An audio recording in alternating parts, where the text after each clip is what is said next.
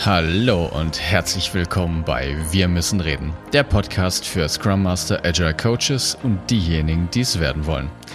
Hier geht es um die Themen Organisationsentwicklung, Arbeiten in agilen Teams, der Umgang mit Komplexität und Leadership. Es geht um deine Fragen aus deinem konkreten Alltag und wir geben dir Denkanstöße. Schön, dass du wieder eingeschaltet hast und los geht's.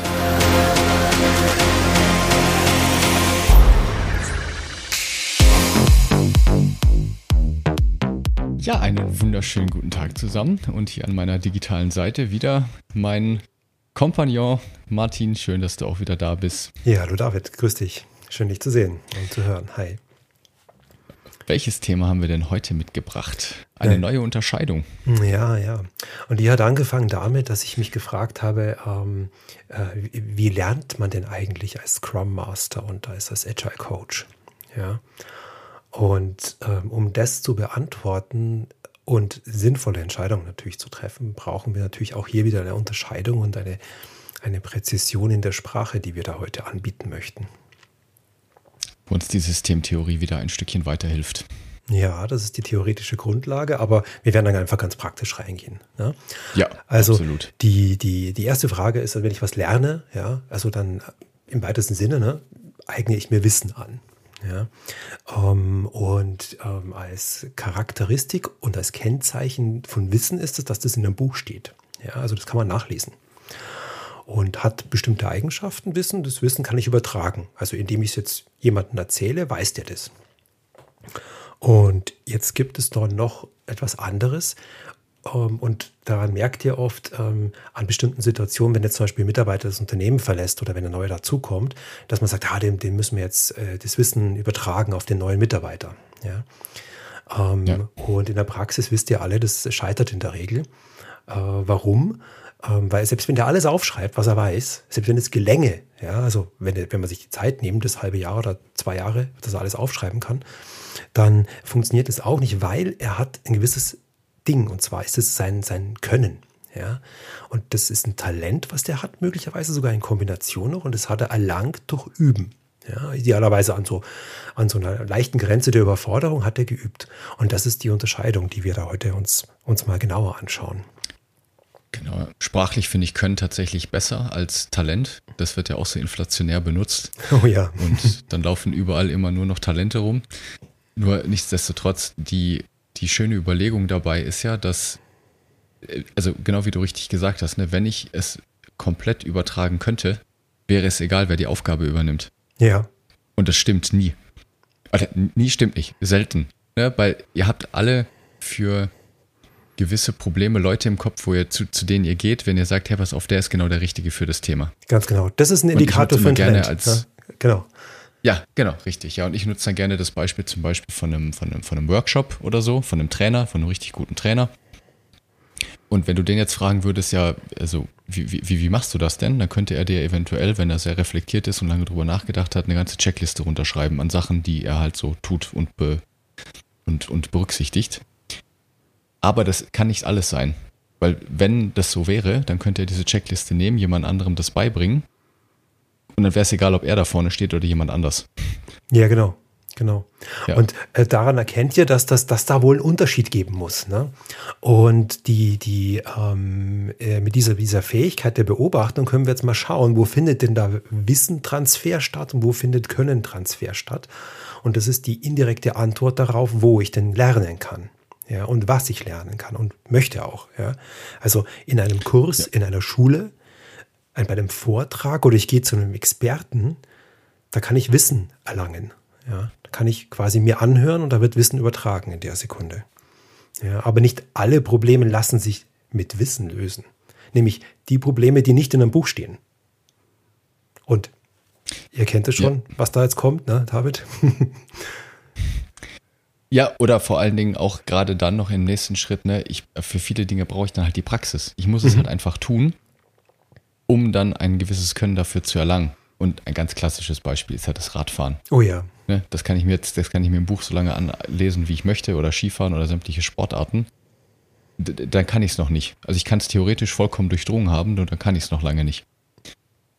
Das ist richtig, ja. Ja, und deshalb muss ich mich halt dann auf das Fahrrad setzen und muss halt dann die Bewegung selber machen. Und dann werde ich auch sicherlich das eine oder andere Mal hinfallen, wie man bei den Kindern ja oft sieht.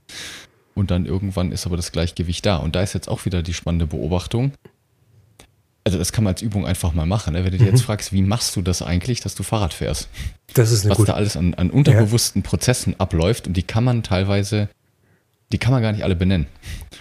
Nee, äh, vor allen Dingen. Zum Glück, weil es automatisiert ist. Genau, es ist automatisiert und, und das ist exakt die Frage, die wir dann oft Talente fragen. Ne? Also sowas wie, warum, wie machst denn du das? Ja, also den, den Moderator, der ein Geschick für Moderation hat oder den, den Fahrradfahrer, der Geschick für Fahrradfahren hat und das geübt hat halt. Ja. Und ähm, an dem Punkt ähm, kriegt ihr keine echte Antwort. Ja, weil ihr fragt ihm eine Wie-Frage.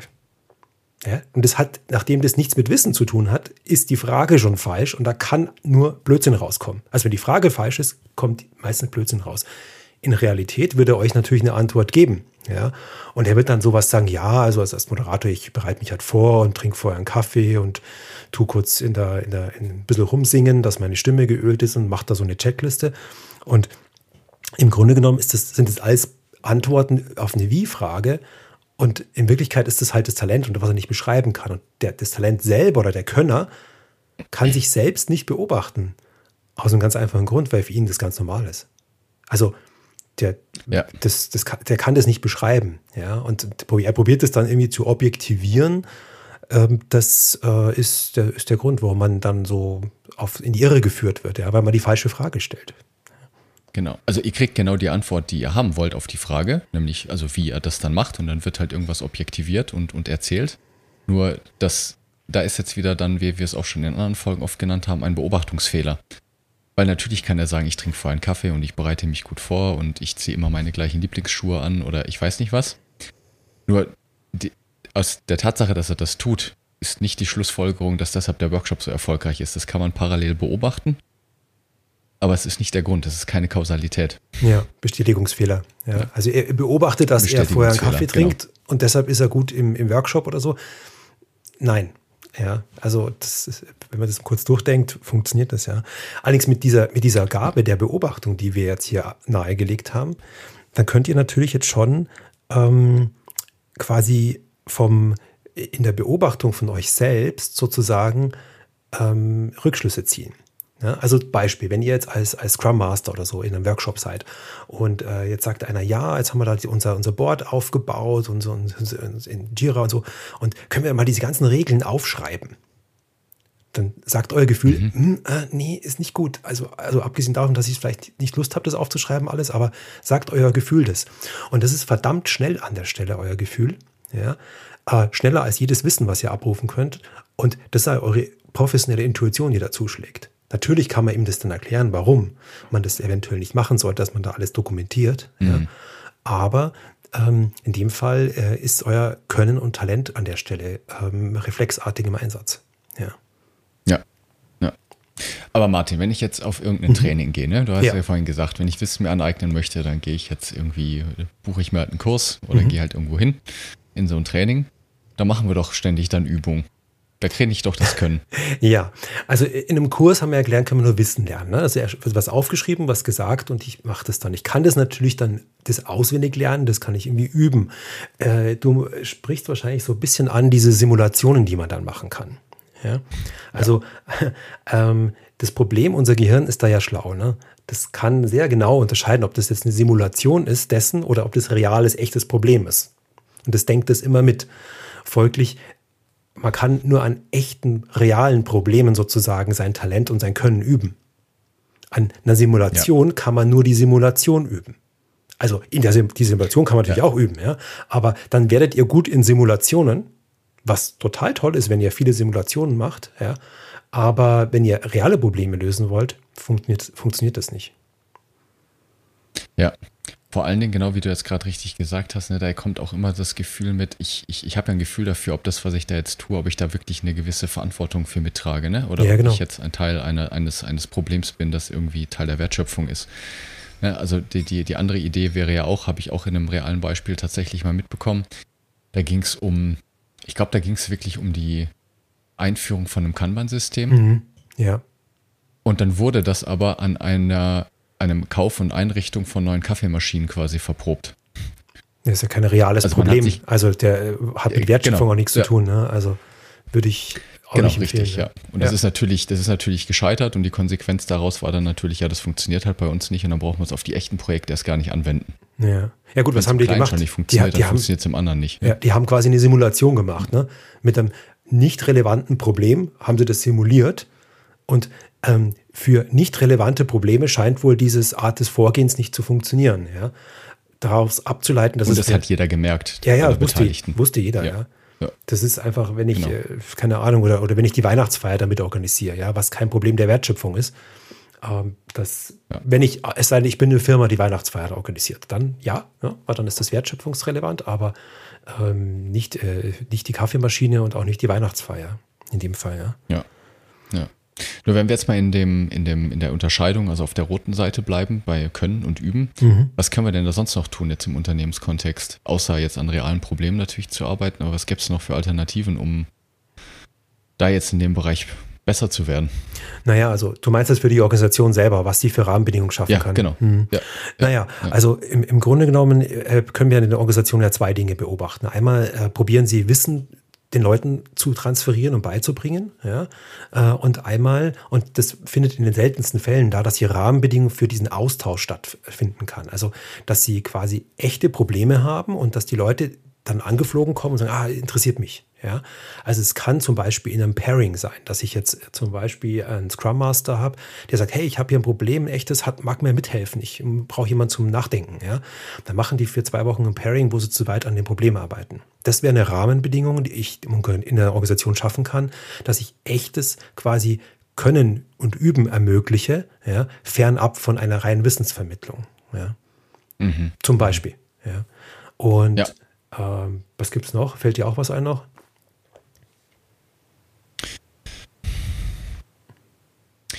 Ja, ich glaube, ich würde jetzt. Also, äh, ich hätte jetzt einen Tipp, was man auf jeden Fall nicht tun sollte. Ne? Wie Oh jetzt ja. gerade gesagt, dass man nicht, nicht, die, nicht äh, sowas an der Kaffeemaschine verproben sollte oder Leute dann sagen sollte, ja gut, jetzt kümmere dich halt mal um die Weihnachtsfeier oder so. Ne? Ja. Also an quasi an. Ich, also Weihnachtsfeier ist natürlich auch wichtig, aber um gewisse Sachen zu üben, die halt in der Wertschöpfung relevant sind, kann man die nicht nehmen und auf einfach auf einen Kontext übertragen, wo das Problem gar nicht vorherrscht. Ja? Ja, also ich ja. kann jetzt nicht die Teamarbeit oder das kann man Board an der Weihnachtsfeier verproben. Weil es ist einfach ganz anders, Mhm. als wenn ich es jetzt an einem echten Projekt Ja. verprobe. Das stimmt.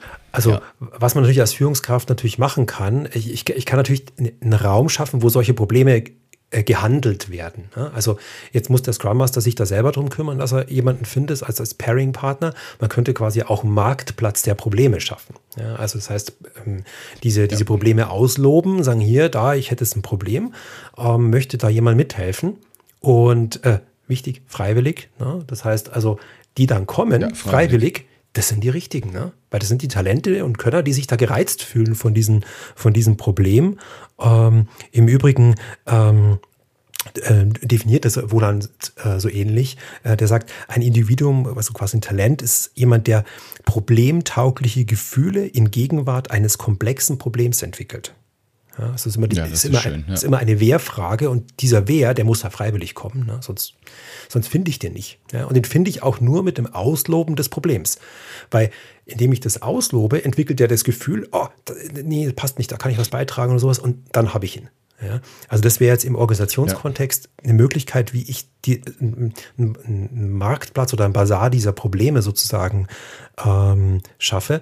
Und wenn wir jetzt von Problemen reden, meine ich natürlich immer wertschöpfungsgetriebene Probleme, nicht eine Kaffeemaschine. Ne? also das heißt, das sind Ja, echte ja. Probleme des Marktes und ähm, mit der Wertschöpfung betrieben. Außer ihr verkauft Kaffeemaschinen. Das ist Ganz genau. anderes. Wenn ihr Kaffeemaschinen verkauft, dann seid ihr dabei.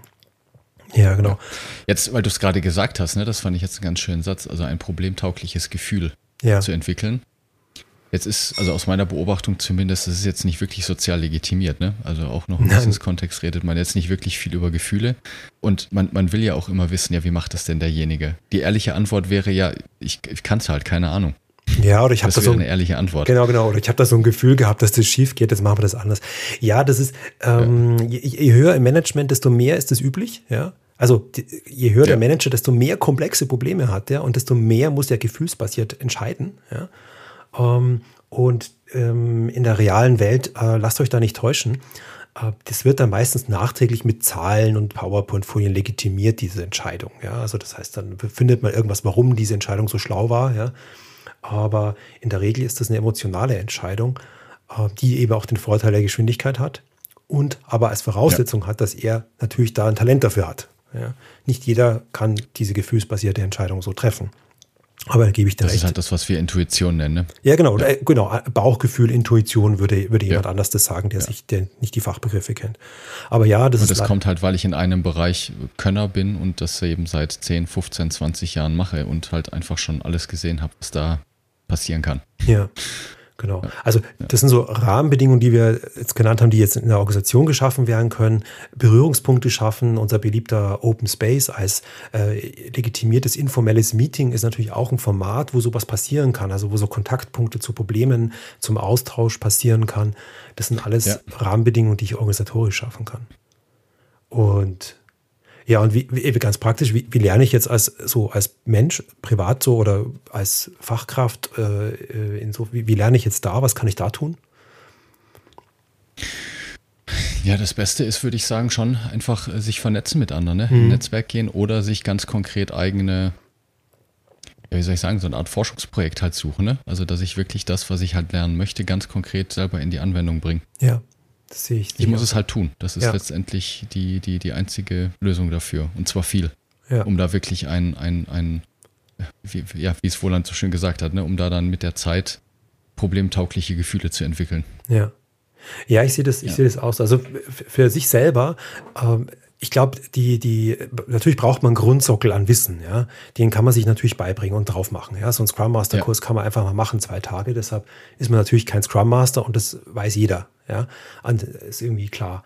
Und da muss ich halt einfach in, in, in diese Übung reinkommen. Wenn ich keine Gelegenheit habe, muss ich mir halt welche schaffen. Ne? Wenn ich jetzt irgendwo anders arbeite und möchte mich als Scrum Master entwickeln, gehe ich halt vielleicht in den Sportverein und frage, ob ich da helfen kann. Ja, oder äh, ich probiere innerhalb meiner Projektstrukturen irgendwie Agilität zu leben sozusagen und da einfach das ausprobieren, einfach machen. Ja, also nur vom Machen kommt quasi dieser, dieses, diese Könnerschaft und ähm, da kann ich nur ermutigen, das zu tun. Ja. Und das Netzwerk, was du erzählt hast, hilft mir natürlich im Austausch, in der Reflexion, im Lernen. Ja, also dann sage ich, hey, ich habe das ja. das Problem gehabt, habt ihr das auch gehabt? Und dann kriegst du neue Aspekte zu deinen Irrtümern, die du begangen hast. Eventuell hast du sogar Fehler gemacht, dass du sagst, okay, das Mist, das habe ich nicht berücksichtigt, das ist eine Theoriegrundlage, die ich nicht bedacht habe. Ja. Also so funktioniert Lernen und natürlich ist es schlau, sich in eine Organisation auch irgendwie irgendwann letztendlich zu begeben, in der ein Lernumfeld natürlich möglich ist. Also je, je äh, lernfreundlicher eine, eine Firma ist zu dir, ja, desto schneller entwickelt ihr euch weiter. Ja, weil da müsst ihr nicht ja. Umwege gehen und das inoffiziell machen oder drum betteln, dass ihr eine Fortbildung kriegt oder drum betteln, dass ihr mal ein Projekt kriegt, wo ihr euch ausprobieren könnt. Also solche Organisationen helfen euch natürlich massiv in der, in der Lernentwicklung. Ja, zumindest kann ich jetzt behaupten, dass das von dir auch schon angesprochene Pair-Programming jetzt doch ja mittlerweile Einzug hält und in vielen Unternehmen auch mhm. praktiziert wird und sich die Kunden da zumindest weniger gegen wehren, weil es natürlich auch dem Effizienzgedanken wieder vollkommen widerspricht. Aber genau aus der Sicht, ne, um Könnerschaft zu üben, muss ich die Leute halt wirklich einfach machen lassen. Ja. Und da bringt es mir nichts, wenn ich sage, gut, hier schreib halt eine Wissensmanagement-Doku, wie du das gemacht hast. Das bringt halt nichts. Naja, da, da ist, da ist der, derjenige, der Manager, ist noch auf der falschen Wette. Die Wette bei Wissen ist die, dass ich Wissen erwerbe und das effizient angewendet wird. Ja, da kommt es ja, darauf an, genau. dass je mehr Wissen und je effizienter das funktioniert, desto wirtschaftlich erfolgreich ich bin. Das gilt aber nur für Probleme, die in einem Buch drin stehen, die abarbeitbar sind. Also Wertschöpfung der Norm. Ja? Und je mehr Anteile, und das ist heute in fast allen Firmen so, Wertschöpfung der Ausnahme, also mit Überraschungen, Komplexität und Kreativität zu tun hat, desto weniger geht diese Wette auf. Das heißt, ich ja. bin sehr gut beraten, als Unternehmen möglichst Strukturen zu schaffen, wo Kreativität entstehen kann. Und da kommt es nicht auf Effizienz drauf an.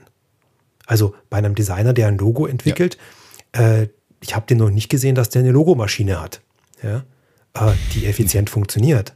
Ja. Ähm, das ist ein Kreativprozess und wir wissen alle, Kreativprozesse brauchen einen gewissen Freiraum und die laufen eben nicht effizient. Ja? Wohl auch, weil es ja. nicht funktioniert. Ja. Sehr schön. Dann ja, sind, wir, sind wir schon fast durch, sind oder? Wir schon durch? Mit ja, wir haben uns unseren Punkten. Wir haben uns angeschaut die Unterscheidung zwischen Wissen und Können, die theoretischen Grundlagen. Wir haben uns angeschaut, wie Organisationen sich aufbauen können, damit sie lernen und äh, üben und, und können quasi äh, etablieren können in Abgrenzung zu Wissen, was sie auch brauchen, ja, idealerweise ausgewählt von den Könnern, ja, weil die wissen am ehesten, was sie ja. an Wissen sozusagen brauchen. Und wir haben uns noch dieses, ähm, ähm, diese lustige Paradoxon angeschaut, dass der, das Talent selbst sich quasi nicht beobachten kann in dem, was sie da tut und auch gar nicht beschreiben kann, was, was er da tut.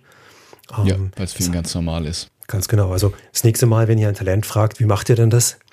Seid vorsichtig, was ihr da fragt. Ne? Ja, genau. Und in Bezug aufs Lernen nochmal, um das nochmal klar herauszustellen, also fragt euch einfach genau diese Unterscheidung, deshalb haben wir sie euch jetzt heute mitgegeben was sind quasi Wissensanteile in der Problematik, die ihr euch gerade anschaut und was sind Themen, wo es halt einfach um ähm, ja, Könnerschaft geht. Wir haben die Unterscheidung einfach so genannt, Können und Wissen. Ja, und je nachdem, wo ich mich befinde, sollte ich mich halt anders damit beschäftigen. Und viele Probleme haben beide Anteile, das ist ganz wichtig. Aber es ist halt eben zu wissen, wo brauche ich das eine und wo brauche ich das andere. Bei dem einen kann ich ein Buch lesen, bei dem einen kann ich äh, in eine COP gehen oder mir einen Vortrag anhören. Bei dem anderen muss ich mir halt jemanden suchen und machen. Ganz genau. Und erstmal auf die Schnauze fliegen. Ja. In diesem Sinne, viel Spaß beim Üben diese Woche. Äh, bis dann und wir freuen uns auf eure Fragen auf Social Media oder auf unserer Webseite. In diesem Sinne, tschüss, bis dann. Alles Gute, ciao. Das war der Podcast Wir müssen reden. Wenn du eine Frage stellen möchtest oder auch einfach wissen möchtest, welche Fragen wir als nächstes beantworten, wann die nächsten Live-Sessions stattfinden oder wann wir Sonderveranstaltungen anbieten, das alles erfährst du auf unserer Webseite wir-müssen-reden.net.